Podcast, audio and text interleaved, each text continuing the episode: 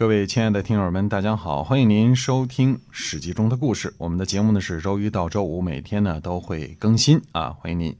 呃，对我们的节目呢，呃，如果您喜欢的话，分享给您身边喜欢历史的朋友。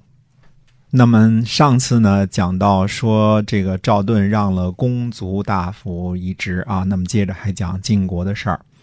公元前六百零六年的时候呢，晋成公讨伐郑国，一直打到延，或者称作临延这个地方呢，位于今天的河南滑县。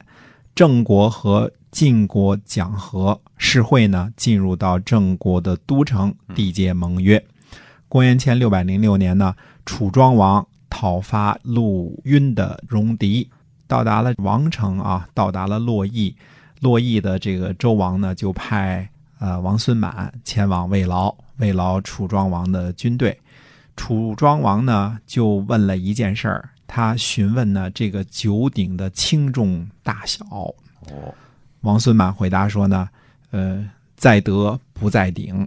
这段呢是解释啊这个九鼎的这个由来。他说，往昔呢夏朝有德行的时候啊，九州贡献金啊，金呢就是。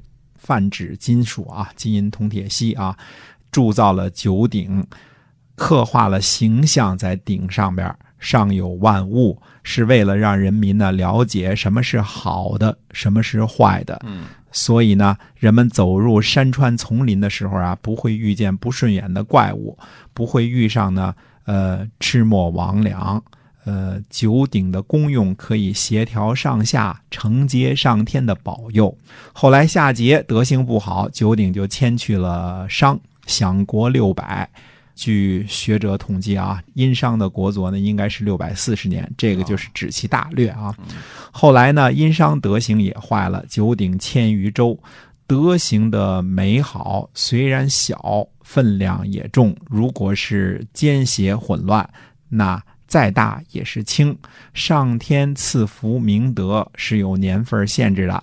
周成王呢，把这个九鼎安置在贾汝，也就是洛阳啊，占卜保佑三十世七百年，这是天命。现在周德虽衰，天命未改，鼎之轻重未可问也。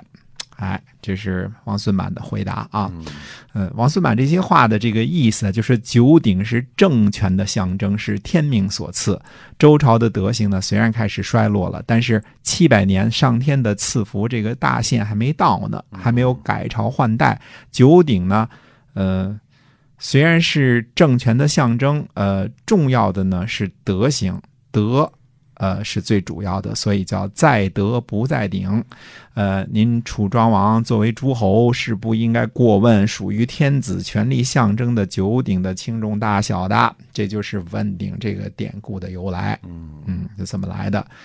那么《史记》在记载这件事的时候呢，这个言辞当中呢，多了一些个啊，还多了一点儿，说楚庄王说啊，说这个楚国的这个武器的这个钩尖儿啊。都折下来，我就能铸成九鼎。那意思，这个金属没什么大不了的。那楚国盛产铜嘛，哎，从这话呢，从这个现实的角度来说呢，是有可能的，就是因为确实是这个楚国也有这么多铜啊。从上下文来看呢。呃，楚庄王这么说，王孙满才会回答说：“在德不在鼎啊，在德不在于鼎的大小啊，你能住也没用。九鼎是政权的象征，有德者居之，不在轻重大小。可是以楚庄王的德行来看呢，呃，如果这么说呢，其实就显得很狂妄、很无理了。呃，这个。”跟楚庄王的一再的这个为人处事和他所说的这些话做的事儿的风格呢是不一样的。那么，到底楚庄王是否说过这样的话，还是《史记》在记载的时候采用了一些后期的说法？那这就不得而知了。呃，看来啊，楚庄王确实是询问了。鼎的轻重大小，这事儿是没假的啊，呃，但未必这个事情就表示有野心想问鼎周王室，这是其中的不同啊，就是这是非常不一样的。呃，如果是只是问问这个鼎的轻重大小，呃，这只能说王孙满只能认为说你不懂规矩，对吧？你本来是诸侯嘛，你不应该问啊。但是。哎，但是问的这个背后的这个动机是不是就是要颠覆周王室呢？这是不一定的啊。到底是凶巴巴的问的，还是好奇心启发问的？这个确实就不得而知了。这个语气也记录不下来啊。总而言之是问了，呃，九鼎是不是大禹制造的？呃，铸造的，现在也不得而知了。顺便说一句啊，中国目前发现最早的青铜器之一，应该是还没有追溯到夏朝的，但是商朝是肯定的。比如说，呃，我们著名的有个文物叫做司母戊方鼎，或者称后母戊方鼎，现在珍藏于中国博物馆。那您说了，Jason 这嗯，连个鼎的名字都叫不出来，你这说什么呢？它是它是这么回事啊？这个鼎的名字呢，是根据鼎上的铭文而命名的。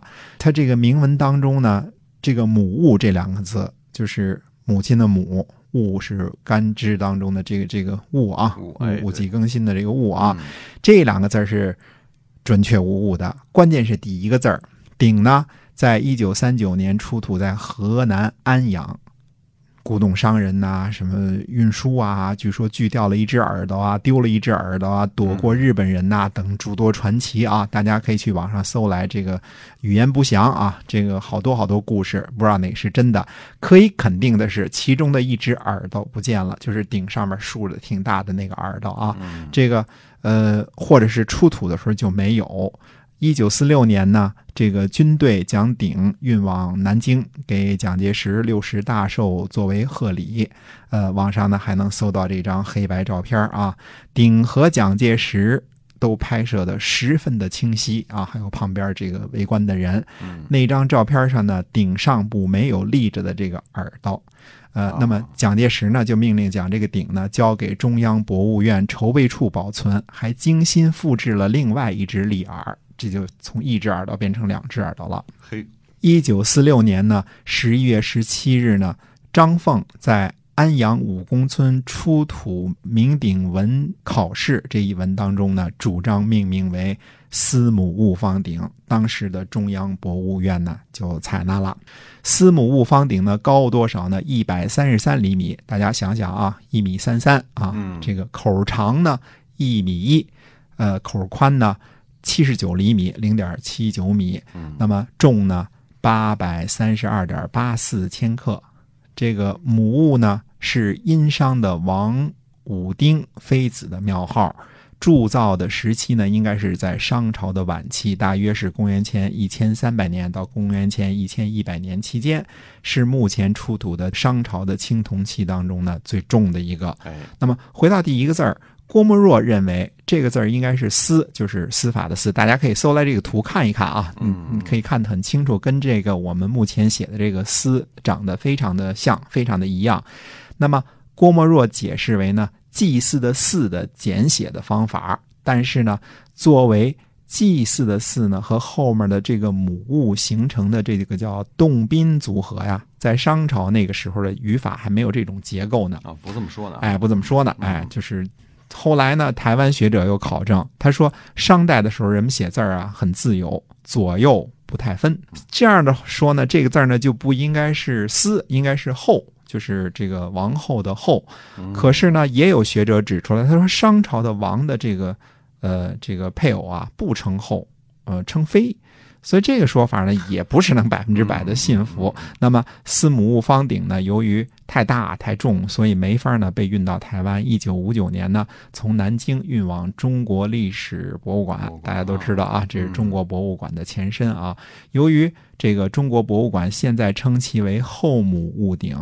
所以现在正式的称呼呢，应该是后母戊鼎。后母，呃，当然，这个网上还有说这这个只是改名，不是正名等等，这其中的政治因素，这个就是就是你说我说的啊，这个这个太多。总而言之呢，就是呃，司母戊鼎、后母戊鼎，或者司母戊大方鼎、后母戊大方鼎，说的都是一回事儿，都是那么的一都那一鼎，哎，都是那一个鼎。但是这个价值啊，是无法估量的啊。这个从问鼎说到这个后母戊鼎，似乎这个话题扯得远了点儿。九鼎到底是什么样、多重、多大？由于王孙满不肯说，后人我们就不得而知了。嗯，九鼎后来被秦始皇呢运去咸阳，铸造成了金人十二，详情就更加不知道了，融化了啊。呃，但是根据记载呢，九鼎之一在运送的时候掉进了河里，怎么找也没有打捞上来。或许我们期望哪一天能够，呃，把这只鼎从什么地界儿给它出土出来啊。哎这个遗失的九鼎之一，可以目睹一下这个传说中的大禹铸造的鼎的风采。那么，楚庄王问鼎之后呢，在同一年，也就是公元前的六百零六年呢，去侵伐郑国，因为郑国呢又和晋国亲近的原因，这年冬天呢，郑穆公卒了。